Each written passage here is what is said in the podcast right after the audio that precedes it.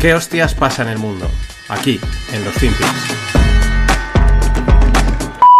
Hola, no financieros. Vamos con un podcast no podcast, como igual que estamos con una recesión no recesión. Ya sabéis que estoy en modo pruebas eh, y, y es lo que toca. Esta semana tenía previsto solo hacer un podcast, lo tengo ya preparado, saldrá, pero al final voy a hacer otro, porque había salido, encontré un audio de Elon Musk que me ha dado para una reflexión. Entonces mañana saldrá ese podcast en un modo más como así, ¿no? Como este, más así directo, no tan finpix, sino más estilo lupa, ¿no? Pero quizás muy breve, una pequeña reflexión que me ha, llamado la atención y, oye, hay que probar. El miércoles saldrá otro que es ese va a estar guay porque está, vamos, es una traducción directa de Jared Dillian, pero creo que, que muchos os va a molar. También en esa línea más monotemática, más de reflexión, de opinión. Y el jueves a las 11.05 de la mañana saldrá el Rogle número 30, que lo he grabado con José Manuel Pesudo, que mucho lo conocéis, a muchos os mola, hemos tenido una conversación pues de las nuestras, muy, muy de colegas, nos hemos metido en cosas más filosóficas, la vida y tal y cual, pero también hemos tratado este tema de los podcasts, ¿no? De, de cierto... Él me, ha llamado también, me ha gustado, ¿no? Que, que, él también percibe ese cierto estancamiento eh, en general, ¿no? Y que a lo mejor la sensación que tenemos es que aunque como que cuesta más aportar valor, ¿no? Porque ahí ya mucho, o sea, hay mucho podcast, hay mucho contenido, eh, ya compites no solo con gente como mm, pues de tú a tú, o sea, de, nuestro perfil, así, eh, pues independientes, anónimos y con nuestros recursos, sino que ya empiezas a competir con, con pues bueno, con, un montón de, de empresas y de, de, gente con recursos que hacen mil cosas, que consiguen darle difusión y, y quizás por eso esa, esa sensación también de por un lado, de, atascamiento, de, de, tope, ¿no? Yo es la sensación que tengo. Pero bueno, eso lo dejo al, al Rogle, que lo comentamos eh, eh, este José Manuel y yo. Y yo, pues también, un poco en ese marco, pues es por eso por lo que voy probando, voy, estoy viendo a ver cómo, cómo reestructuro, cómo reenfoco todo. Así que, ¿y por qué voy a hacer eso toda esta semana así más breve? En un principio tenía pensado hacer, ya digo, solo un podcast eh, el de Jared Dillian, pero al final digo, bueno, va, pues cuento algo hoy, el, se me ha salido lo de Elon, el de Jared Dillian. ¿Por qué? Porque el lunes que viene, es decir, el 29, ya con los resultados de las municipales y, y las elecciones, no me voy a meter en ese fregado, mi idea es hacer un live FinPix, un FinPix en directo a las 9 o 9 y media de la noche, de calculo que una hora de duración, tengo que ir preparándolo, tengo que ir pues lo mismo que hago en secciones, cada día, oye, voy a probar a recopilarlo durante una semana, ordenarlo y hacerlo en directo, vía Twitch y vía YouTube. Tranquilos, os avisaré, enviaré, estad atentos a las redes sociales, al correo, etcétera, porque avisaré si por alguna que hayas, pues a lo mejor en vez de hacerlo el lunes lo aplazo al martes, ¿vale? También, no, el martes seguro que no, porque, porque creo que no me va a dar. Pero bueno, por si acaso he decidido aplazarlo, pero la idea es eh, ganar esta semana, dedicarla a ver cómo sería ese formato, preparar un FinPix como la compilación, pero hacerla de golpe y en directo, así también me podéis comentar, podemos interactuar y quizás luego de ahí probar a, sacar cuatro cortes e ir publicándolos durante la semana, ¿vale?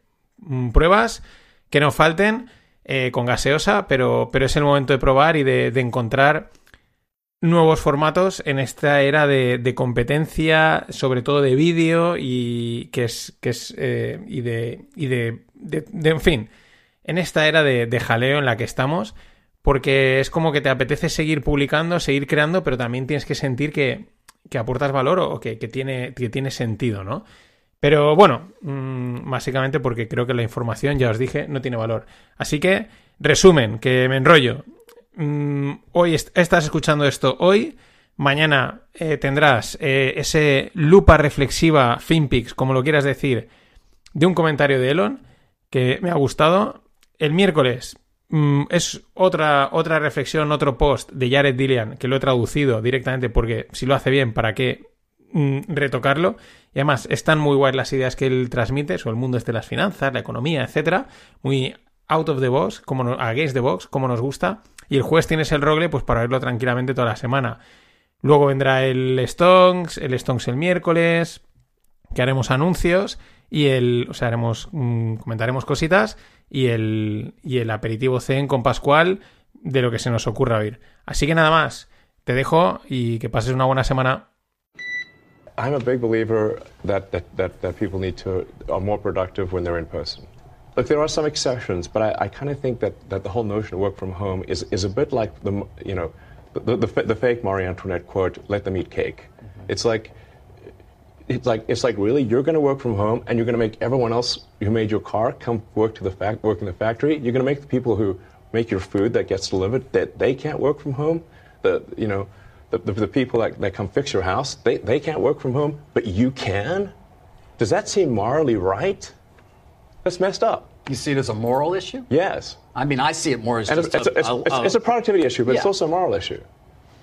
People should get off the goddamn uh, moral high horse with the work from home bullshit. Um, because they're asking everyone else to not work from home while they do. The, the laptop class is living in la la land.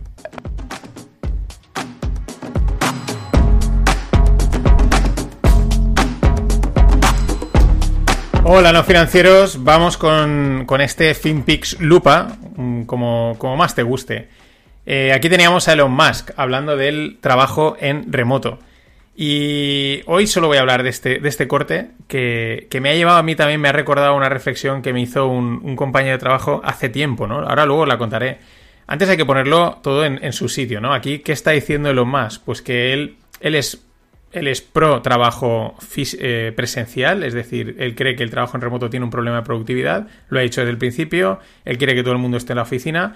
También es verdad que él es un workaholic, o sea, él dice que él medita trabajando, trabaja no sé cuántas horas al día, él no para, entonces, bueno, estos son modelos de gestión, de dirección, de liderazgo y de empresa, ¿vale? Y como tanto, pues hay tantos modelos como personas, empresas, directivos y emprendedores, ¿vale? Hay, hay de todo, ¿no? Hay gente que mm, pues es de, estar con el látigo, de, de estar con el látigo, de apretar, en lo que se llama, no sé si es eh, pues hard leading o algo así, y el soft leading, ambos son válidos y hay ejemplos de éxito tanto en un lado como en el otro. Elon Musk se acerca más al estilo Steve Jobs, ¿no? Y quizás por eso él también pues hace este alegato o el aboga a favor del trabajo presencial, ¿no? Y eso es lo primero, que él lo dice, es un, es un problema de productividad, pero, pues claro, uno también siempre busca más argumentos para defender su postura, ¿no? Y ahí dice, es un problema también, es un moral issue, es un problema moral, ¿no? Y esto es también interesante, ¿no? Dice, eh, claro, eh, vas a permitir que el que te está preparando la comida, que el que te está arreglando el coche, o sea, él no puede trabajar en, remoto, él tiene que ir a la fábrica y tú, sin embargo, sí. Dice, mm, aquí hay un problema, ¿no? Es algo moral. Ya digo, quizás es metido un poco con, pinzas porque a él le interesa y, es una manera de argumentarlo, pero yo creo que tampoco es incorrecto, ¿eh? Y no estoy a favor de una cosa ni otra. Yo creo que al final el modelo mix híbrido es lo mejor porque, porque es evidente eh, y al final también si lo piensas pues es lógico que lo mejor es que la gente se junte en la oficina, charle, porque ahí se, congenian los equipos, pero tampoco viene nada mal pues tener un lunes un viernes de posible trabajo en remoto, que te puedes apañar, es más flexible, etcétera, ¿no?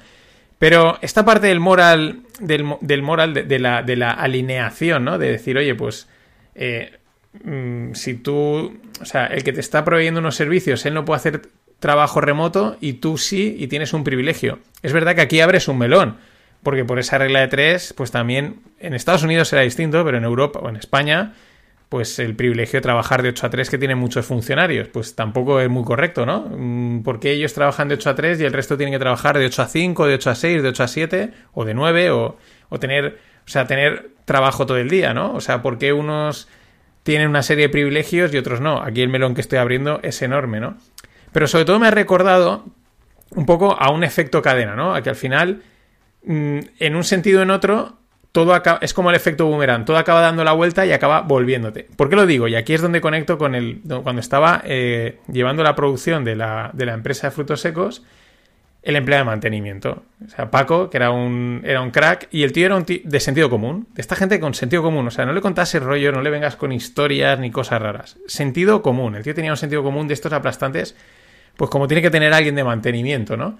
Que al final trabajan con, resolviendo la máquina y sin rollos. Y eso molaba mucho, ¿no? Entonces, un día hablando, me, pues mm, se hablaban de los turnos, de tal. Había habido una época, yo no estaba, en la que pues la empresa había estado prácticamente funcionando 24 horas, 7 días a la semana. Claro, al final hay que entenderlo, está suministrando a los supermercados y, eso no para, ¿no? Un supermercado está abierto, pues probablemente es uno de, los negocios que más tiempo está abierto, ¿no? Prácticamente solo cierran un día a la semana, etcétera, ¿no? Y, y, es una demanda constante, lógico, porque la gente tiene que comprar y comer. O sea, eso tiene mucha lógica y por lo tanto todos los proveedores van un poco, tienen que ir un poco al ritmo, acoplarse al ritmo del supermercado. Este Paco me decía, respecto a lo de las aperturas de domingo, y decía, es que la gente se equivoca, o sea, la gente no entiende que esto al final te vuelve, decía. Porque claro, es muy cómodo y no se refería a los que, pues claro, estás trabajando en un proveedor de un supermercado y por lo tanto te afecta. Dice cualquier otra persona, imagínate, alguien de una consultoría o alguien que, yo qué sé, que está en cualquier otra cosa. Ah, claro, es muy fácil decir, eh, mm, pues que cómo mola que el supermercado esté abierto el domingo. Y cuando hablo de supermercado hablo de cualquier tienda, ¿no? Yo es verdad que aquí hago el paréntesis, mm, a favor de que cada uno abra cuando quiera, ¿no? Y, es verdad que también, pues, tener negocios abiertos los domingos viene muy bien. Pero el tío decía eso, dice, mucha gente no se da cuenta de que es muy fácil decir eh, qué cómodo es tener el supermercado abierto el domingo porque aprovecho para ir a comprar, pero lo que no se acaban dando cuenta es que igual al cabo de un tiempo a ellos también les acaba tocando trabajar fuera de horas o en festivos o en fin de semana porque aunque no tengan un contacto directo, el supermercado está abriendo un, domingo. ¿A qué se refería? Pues claro, el supermercado abre un domingo. Y repito, el supermercado es algo figurado, puede ser cualquier empresa. El proveedor ya probablemente tiene también que abrir a lo mejor un día más del que toca, ¿no? A lo mejor en vez de cerrar el viernes, tiene que abrir el sábado para que el domingo puedan tener cosas en, en tienda o hacer más horas, ¿no? En fin, un extra de tiempo que muchas veces no está pagado, ¿no? O, que simplemente, pues, mm, oye, el tiempo de descanso es el tiempo de descanso.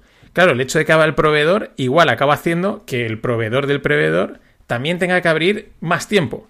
Y así, ¿no? Se va como moviendo, o como aguas arriba que se dice, se va trasladando ese efecto de cómo mola que abra el supermercado el domingo y acaba afectando a absolutamente todo Cristo y todo el mundo acaba trabajando Mm, más horas que te las pagan, pero sí, pues fuera de, pues eso, en, en, fin de semana o en momentos que no toca, ¿no? Y esta reflexión que hacía de muchísimo sentido común y que, que, vamos, que es totalmente válida, es un poco, yo creo que por donde la parte que me ha llamado la atención de este corte de, de Musk, ¿no? Ese morally wrong, ¿no? De decir, vale, sí, está muy bien, aquí que todo el mundo haga lo que quiera, es flexible, si tú puedes, etcétera, pero también es verdad que hay algo de verdad en ese morally wrong que él dice. Ahí lo dejo a la reflexión. También el cierre final, el cierre final es buenísimo. Dice, la gente de los laptops viven en el la la land, ¿no? Viven en, un, en el mundo de Yuppie, ¿no? Que esta es una de las grandes burbujas, ya hemos dicho, ya veremos, porque este tipo de, de la la lands tarde o pronto caen. A mí lo que también me gusta es que esto es clavado, en otras palabras, en otro idioma, a lo que dijo Ismael Clemente hace aproximadamente un año. Yo creo que fue un año o un poco más, o quizás fue por agosto. No os acordáis que habló del sector tecnológico en aquel momento lo tildaron de cuñado, de qué tal, no sé qué. Pero es que eh, decía lo mismo que está diciendo Elon Musk. De hecho, ahora te lo voy a pinchar para cerrar el podcast de hoy. Mañana, Jared Dillian, que también os va a molar mucho. Pasadlo bien. Ninguno. Pero sí hay gente que está adoptando el teletrabajo. Sí. ¿Quiénes? Los que no quieren trabajar, administración pública, o dos, los que trabajan en cosas tremendamente aburridas e inespecíficas. ¿Quién? Dice el sector tecnológico. No, sector tecnológico no. Los programadores de líneas. Que eso no es el sector tecnológico. Es un tío que trabaja a destajo y que cobra por líneas programadas. Entonces, claro, lo puede hacer desde un sitio presencial o desde su casa tiene una, silla de estas recaro y unos auriculares así de grandes y se cree que es Auronplay, pero el tío está programando líneas, coño. Entonces le pagas 30.000 pavos y luego un, un, delta en función de las líneas que ha programado en la semana. Pues lo puede hacer de donde quiera.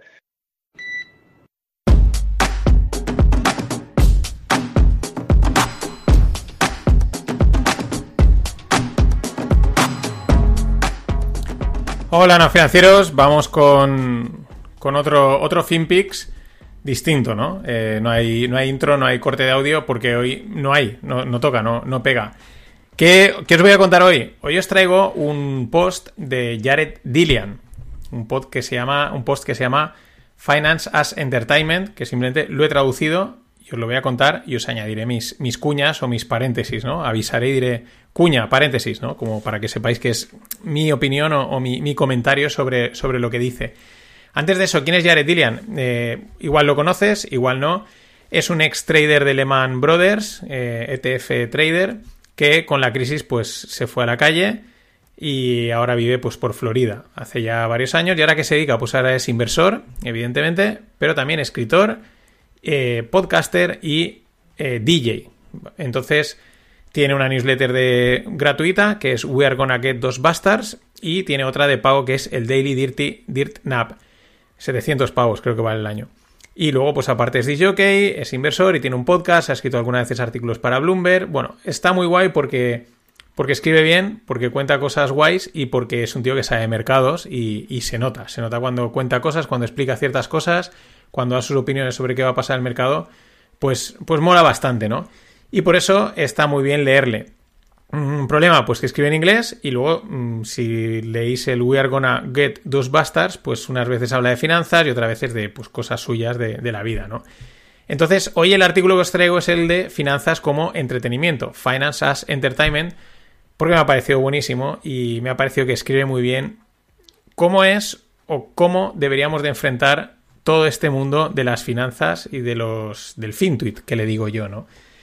Eh, lo dicho, voy a empezar a leerlo y pues cuando haya una cuña o pues un comentario mío, pues diré cuña, ¿no? O paréntesis y, y para adelante. Vamos allá, dice, todos sabemos que es casi imposible batir al mercado durante un periodo de tiempo prolongado. Todos sabemos que es mejor invertir en fondos indexados.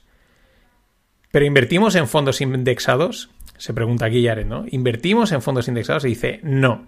¿Qué hacemos? Abrimos cuentas en Robinhood y Coinbase, negociamos un montón de futuros y opciones, nos suscribimos a boletines o newsletters y servicios de negociación, de trading o de negociación, leemos libros sobre cómo batir el mercado y perdemos mucho tiempo y energía tratando de batir al mercado cuando sabemos que es imposible batir al mercado. Y se pregunta Jared, ¿por qué lo hacemos? Porque es divertido.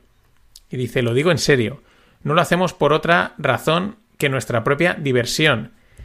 Las finanzas son un pasatiempo para mucha gente. Y aquí abro cuña paréntesis. Esto es una cosa que mucha gente no, tiene, no, es consciente de ello. Deberían de tomárselo como una diversión o como un pasatiempo.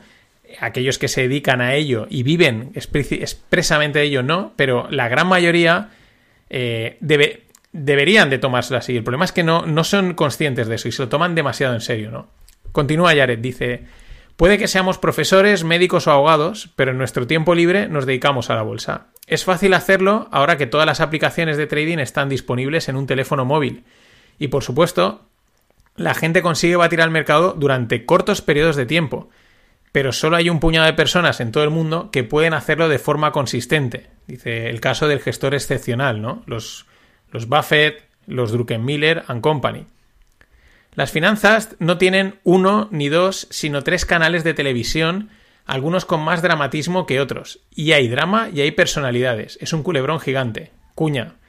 Eh, se refiere a la televisión americana, ¿no? Eh, la europea no es así, o por lo menos en España no es así pero allí tienen tres canales de televisión dedicados solo a finanzas. Eso no quiere decir que sea mejor o peor, porque como él bien cuenta y ahora va a explicar, están más dedicados al dramatismo, a las historias y a los Jim Cramers que a otra cosa, ¿no? Continúa Jared, dice, una cosa que he notado sobre ESPN, que es un canal de deportes, es que no hay muchos deportes en ESPN. Dice, la mayoría son programas de entrevistas en los que los presentadores intentan crear drama y controversia cuando no la hay. Eh, lo mismo ocurre con las finanzas. Necesitamos historias, luchas entre el bien y el mal, y el mejor contenido que CNBC ha tenido en ese canal fue cuando Michael Lewis se enzarzó en una pelea a gritos con algunos tipos de high frequency trading en, torno al lanzamiento de Flash Boys.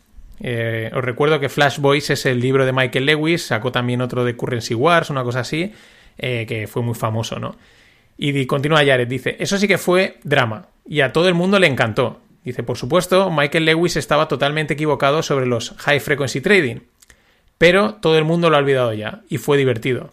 Aquí yo os meto otro paréntesis. Eh, me viene a la mente, si habéis visto el documental en HBO de Carl Icahn, ahora que en las últimas semanas está de moda, está muy en nombre, el, el enzarce que tiene en directo, no sé si es en la NBC, creo que es en, uno de estos canales, yo creo que es en la NBC, en directo con Bill Ackman. Ahí directamente uno contra otro, porque uno está corto de una acción, el otro está largo de otra acción y todo el mundo estaba flipando, ¿no? Espectáculo puro y duro, ¿no? Sigo con Jared. El comercio de opciones es un juego de suma cero. yo gano, tú pierdes. Tú ganas, yo pierdo. Dice, no digo que no sirva para algo. El riesgo se transfiere de quienes no están dispuestos a asumirlo a quienes sí lo están. Y esta es una de las funciones importantes de los mercados. Hago aquí un paréntesis, o sea, es decir, eh, yo no quiero algo y me quiero deshacer de él y algún degenerado, alguien que está dispuesto a asumir ese riesgo, se lo queda. Y eso, gracias a los mercados, se cumple, ¿no? Yo quiero vender una tonelada de naranjas y ahora mismo, pues hay alguien dispuesto a comprármela y gracias a los mercados eso se cumple. Continúo. Dice, pero la mayor parte del comercio de opciones es recreativo. Sin duda lo fue en 2021, con la degenerada compra de opciones sobre los valores meme. Claro, hay opciones de compra cubiertas y opciones de venta garantizadas por efectivo y estrategias aburridas y lentas como ese tipo. Pero gran parte de la negociación de opciones es gente que trata de obtener rendimientos 10x o 50x. Dice, no es muy diferente de jugar a la ruleta. Se ha escrito mucho y en muchos sitios sobre las diferencias y similitudes entre invertir y apostar. Creo que la mayor diferencia es que apostar se supone que es divertido, mientras que la inversión se supone que es seria y aburrida. Pues bien, todos sabemos que las finanzas no son serias ni aburridas. Todo el tiempo ocurren tonterías y locuras. Y la gente tomará las cosas que son lentas y aburridas y las, convertirá en tontas y locas como los valores de, de, de, aquí dice tasa de subasta, pero bueno, como un tipo de valores. Hace décadas la gente solía comerciar activamente en fondos de inversión, años antes de que existiera Robinhood. Aquí meto mi cuña, ¿no? Eh, claro, mm, dice, se supone que sería aburrida, ¿no? O dice, las finanzas no son serias y aburridas. La clave es, o sea, exacto. Hay que tomárselas como, como lo que son. El problema es que, por lo menos yo por lo que veo en general en Twitter, que es el foro principal, eh, ni siquiera la gente es consciente de esto, ¿no? Se toman todo demasiado en serio, como ha dicho, una lucha entre el bien y el mal, tal, todo súper serio, todo súper razonado, aburrido a más no poder, un auténtico coñazo, ¿no? Absoluto, ¿no? Por eso siempre digo que FinTweet is dead. Eh, claro, dice, los fondos de inversión son una inversión aburrida, está muy bien, pero es una inversión aburrida. Eh, Robin Hood, pues es más divertido. Continúo, o continúa Jared. Hablando de Robin Hood, y el matiza que no es cliente, se ha escrito mucho sobre la gamificación de las finanzas, sobre cómo Robin Hood cogió algo que era lento y aburrido y lo convirtió en un videojuego con efectos visuales y sonoros de vértigo. Un, un hacking neural diseñado para que la gente opere más y más a menudo. Nadie abrió una cuenta en Robin Hood porque pensara que invertir era lento y aburrido. Lo hicieron porque pensaron que sería divertido. Y Robin Hood lo hizo divertido. Los millones de personas que operaban en sus aplicaciones de Robinhood lo hacían por puro entretenimiento. Claro, la gente pensaba que podría hacerse rica operando ahí, pero se estaban divirtiendo en el proceso. Excepto que ninguno de ellos se hizo rico y se empobrecieron, lo cual no fue divertido, ¿no? Aquí, paréntesis, ese bucle tan interesante, no, no, lo hago solo por diversión, pero la gente acaba enganchada, acaba tomándoselo en serio porque no están acostumbrados a gestionar las pérdidas y porque en realidad no se lo han acabado tomando como algo divertido, acaban frustrándose y aquello que era guay ya no es tan guay y es casi, pues muy frustrante y, doloroso, ¿no?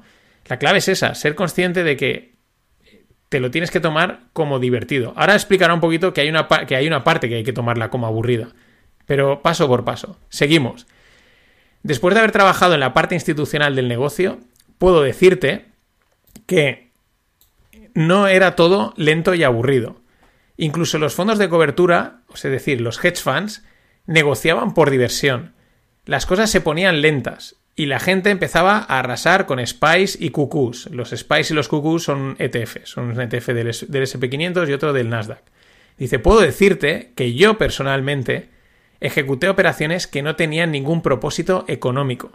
Dice, era mediodía, acababa de comerme un panini de pollo al carbón me estaba entrando un coma alimentario y estaba aburrido. Dice, comportamiento humano. Así, tal cual, ¿no? Es decir, mm, nos está diciendo, no te creas que es, esto de la diversión es solo para los pequeños. Es que los grandes también se divierten porque hay veces que, pues vamos a divertirnos. Continúa. Tal vez los bonos son lentos y aburridos. No debes conocer a ningún comerciante de... Dice, eso es por... O viene a decir, eso es porque no conoces a ningún comerciante de bonos hay más que suficiente juego degenerado en el mercado de bonos para todos. Supongo que el aspecto más aburrido del mercado de bonos es cuando los grandes gestores de activos acaparan decenas de millones de bonos en el momento de la emisión y luego los mantienen hasta su vencimiento. Claro, no cabe duda de que esto tiene, que, esto tiene una finalidad económica y es aburrido. Pero puedo decirte que el negocio de crear mercados de bonos no es lento ni aburrido. Hay mucho juego y mucha diversión. Está aquí desmontando, ¿no? Que incluso donde nos pensaríamos que debe ser un coñazo, dice, para nada. Y te lo dice alguien que ha estado dentro. Continúa. Cuando empecé a invertir a los 23 años, es decir, en el 97, decidí compartimentar mi vida financiera. Iba a tener una parte lenta y aburrida, es decir, fondos indexados, y otra divertida, cosas gestionadas activamente. Y sospecho que eso es lo que hace la mayoría de la gente. Tienen dinero serio y, dinero divertido. Y asumen grandes riesgos con el dinero divertido. ¿Por qué? Porque es jodidamente divertido. Por eso lo hacen. Aquí yo hago el matiz. Mm, igual en Estados Unidos sí, aquí creo que no. O la gente que la parte de dinero divertido acaban tomándoselo demasiado en serio. Continúa. El peligro radica en tener toda la cartera como dinero para divertirse, que es lo que hizo mucha gente en 2021. La gente tiene la necesidad psicológica de apostar cosas. Lo entiendo. Aquí, mega paréntesis. Esto, quedaros con esto. La gente tiene necesidad psicológica de apostar cosas. Mm, claro, por eso viene bien tener una parte separada para apostar, para matar. O sea, no, no, no, lo, no lo niegues, no lo bloquees. Oye, apuesta mm, muy poquito y matas ese, es esa parte psicológica, esa necesidad. Continúa. Dice, yo soy autor de un libro de finanzas personales que saldrá el año que viene y hablo de esta tendencia psicológica. Incluso Taleb escribió sobre esto en Fooled by Randomness. Dijo que la cartera ideal era un 90% aburrida y lenta y un 10% expuesta a moonshots, cosas que ganan con el desorden, eh, yolos y cosas así. Dice cosas de la cola derecha, como el capital riesgo. Estoy 100% de acuerdo con esta filosofía y es básicamente la forma en que estructuro mis propios asuntos. Si las finanzas no fueran divertidas, la gente no operaría tanto. A lo largo de los años debemos, hemos debatido sobre la implantación de un impuesto sobre las transacciones financieras, que disuadiría a la gente de operar todo el tiempo. No creo que sea una buena idea. Cualquier cosa que reduzca la liquidez es mala. Pero Charlie Munger no está de acuerdo. Desearía que no, no tuviéramos tanta liquidez para que la gente comprara y conservara las cosas durante 40 años. Puede que tenga razón, pero no obstante, el mundo en el que vivimos ahora, con un comercio prácticamente sin fricciones, es bastante bueno, porque, las, porque de lo contrario, los costes de las transacciones se comerían los beneficios de la gente. Hay problemas con nuestra microestructura de mercado actual, el mayor de los cuales es que los costes de transacción son implícitos en lugar de explícitos. Cuña. Implícitos es que tú no, tú no te das cuenta, te lo están cobrando ahí embebido, ¿no? Dice, pero no tengo fe en un regulador sabio y benevolente que pueda identificar estos problemas y corregirlos sin desagradables efectos secundarios no deseados. Continuamos. Dice, como proveedor de un boletín, de una newsletter, puedo decirte que el entusiasmo por las finanzas aumenta y disminuye con los años. Dice, 2021 fue mi mejor año en la historia, en términos de ingresos por nuevas suscripciones, 2020 y 2022 fueron bastante buenos, 2023 es terrible. Todo el mundo se quemó por el mercado bajista, las cosas son aburridas, no ven oportunidades y nadie quiere leer sobre mercados. Esto no me afecta solo a mí, sino a toda la industria de boletines informativos o de newsletters. Se podría decir que es la codicia la que crece y decrece, pero en realidad creo que es la necesidad de entretenimiento financiero. Yo formo parte del complejo del infoentretenimiento financiero, y una de las razones por las que he tenido tanto éxito es porque, además de reflexiones financieras profundas, ofrezco entretenimiento. No me avergüenzo de ello. El objetivo de Daily Dirty Up, que es su newsletter de pago, es ganar dinero, pero un objetivo secundario es divertirme. A veces los mercados son aburridos y las cosas divertidas y desenfadadas te ayudan a salir adelante. Vamos, lo suscribo totalmente, o sea, no, no tengo el nivel de Jared en nada, pero vamos, mm, es, podría estar hablando de mi forma de ver los FinPix y, y no financieros. Me está ayudando, me está ayudando mucho. Continúo, último párrafo. Dice, todo esto forma parte de una tesis más amplia sobre cómo es, sobre cómo todo es entretenimiento. Entre los servicios de streaming, las redes sociales y otras aplicaciones tenemos más entretenimiento que nunca compitiendo por nuestro tiempo. Las finanzas son solo una parte, pero creo que es importante ser honestos con nosotros mismos. Este no es un negocio serio y estas no son personas serias. Y las personas que creen que es serio y se toman a sí mismas tan en serio son poco serias. Dice más sobre esto la semana que viene, que os dejo el enlace en la newsletter del siguiente post. Ese tenéis que traducirlo vosotros. Brutal. Entiende perfectamente que esto va de entretener, de informar y de entretener. Que hay que tomarse las finanzas o una parte de ellas como algo divertido. Nada más. Y entender que estás apostando, que te estás jugando, a ver si sale, a ver si tal, limitando el riesgo, dejando la mayor parte de la cartera de la inversión en cosas aburridas que a largo plazo pues no van a perder y tal, y no entrar en no confundirse, tener tan claro tener tan claro como que es entretenimiento es clave, que es todo lo contrario de lo que vemos hoy en día en FinTweet, en Twitter y en los diferentes foros, todo es serio, aburrido, académico, bla bla bla, tal cual. Y claro, entre eso y un mercado bajista, pues quizás por eso podcasts como los míos, pues tienen un crecimiento acotado. No lo voy a negar, hay que ser consciente de ello y en eso estamos. No os cuento nada más. Hasta la semana que viene. Always look on the bright side of life. Always look on the light side of life. Hola, no financieros. Vamos con un, con un podcast en modo row. Está siendo, está siendo distinto, ¿no? Este final de temporada. Lo primero, Mm, te doy las gracias por la paciencia de, que yo sé que estarás acostumbrado a un FinPix cada día y tal. Y ahora estoy yo mismo, o sea, estoy cambiando, estoy haciendo pruebas y, te agradezco de verdad la paciencia. Eh, es lo que hay, pero es lo que hay que hacer para, para evolucionar. Nada, hoy lo que. Nada, comentar un poco la semana y lo que va a venir. Mm, me lié el lunes y publiqué dos podcasts de golpe. Igual supongo que todos os disteis cuenta que, pues que me había colado. Y lo que pasa es que ya dije, mira, no voy a, no voy a marear. Están publicados los dos, el plan semanal y el, de y el podcast de Elon Musk, pues mira, ahí están y ya está. Yo creo que se entendía que, tenía que haber salido el martes.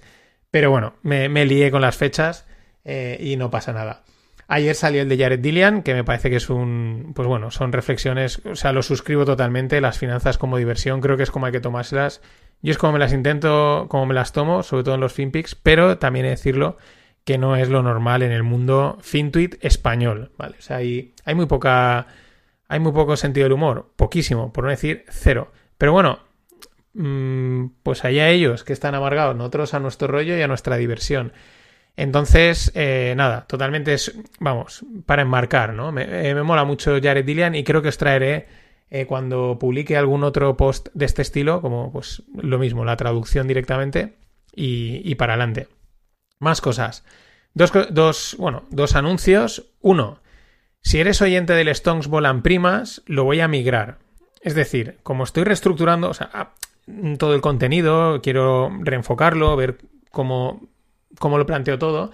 Y aunque tampoco tengo muy claro cómo lo voy a replantear todo, pero sí que empiezo a tener una idea, eh, la tertulia del Stonks Volan Prima no me cuadra.